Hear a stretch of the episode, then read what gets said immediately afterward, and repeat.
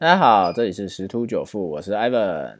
啊。昨天这个台股大涨啊，但是要注意一下，台股大涨的时候，外资是卖超是六六十六亿哦，哦，所以要注意哈。现在那个外资，因为已经十二月，今天是八号嘛，那呃月月底大概在半个月之后就进入耶诞节。所以基本上十二月在外资的操作上会是做调节为主，好，因为他们准备放耶诞长假，好庆祝耶诞佳节，好，所以要特别注意说外资最近在呃会不会进行一个高档调节的动作，好，那看起来如果他们在做这样的事情的时候，呃高档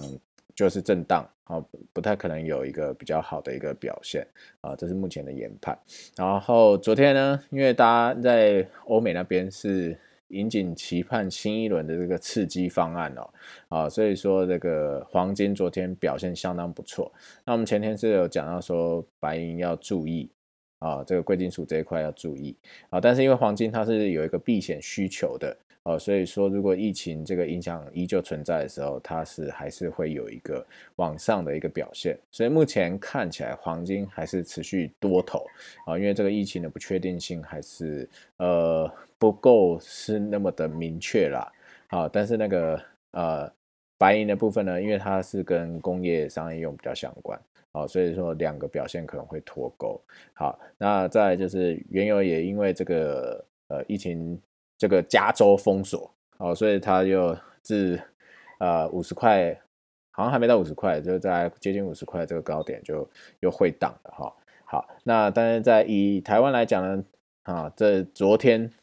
最大的一个新闻就是央行出重手哦打房啊，为什么？因为政府觉得现在房市涨太快啊，这是事实哈。呃，因为就我在操作房地产的朋友讲说，呃，如果年初你在竹北。买一间四十平的房子啊，你现在脱手，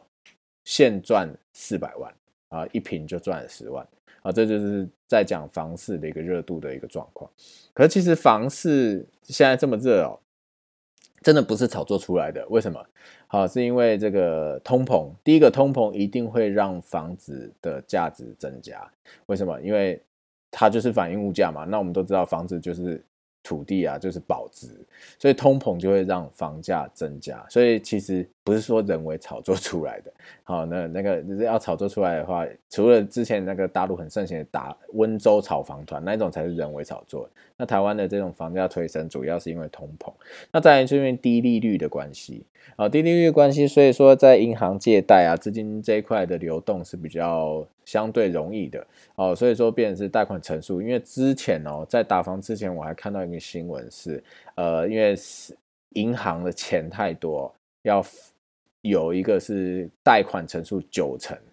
哇，那这是非常厉害的，因为一般来讲，贷款成数在七成五到八成就已经算蛮多的，那竟然可以到九成，可是现在这个央行一出手就完全不一样，尤其是针对这种呃公司户。啊，简单来讲，我看了一下，它就是说，第一个取呃降低贷款成数，然后取消宽限期，好，所以这个对于那种专业在操作房地产的公司来讲，影响会比较大一点。啊，所以这看得出来央行决心要打击房市啊，因为热钱过多。好，那这这是大概一些综合的一些新闻啊，那但还是要注意啦，啊，因为现在央行也有在控制汇率。啊，那我这边的看法是说，呃，如果它控制汇率，那外资这边股汇可能赚爽了，它要撤离啊，那汇市就回归稳定，而且年底我相信应该会让汇率，我自己研判的哈，好可能会接近二十九，为什么？因为那个要季底要做账，如果汇损太多，那个财报有点难看，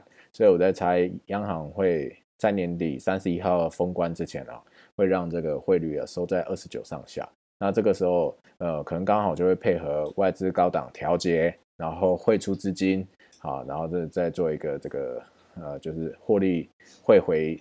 呃，海外的一个动作，好，所以这边股汇的调整啊，变化要注意一下，好，那再就是，呃，我们会陆续的，好，再观察一些最新的一些动态，再分享给大家，好，那祝各位投资愉快喽，拜拜。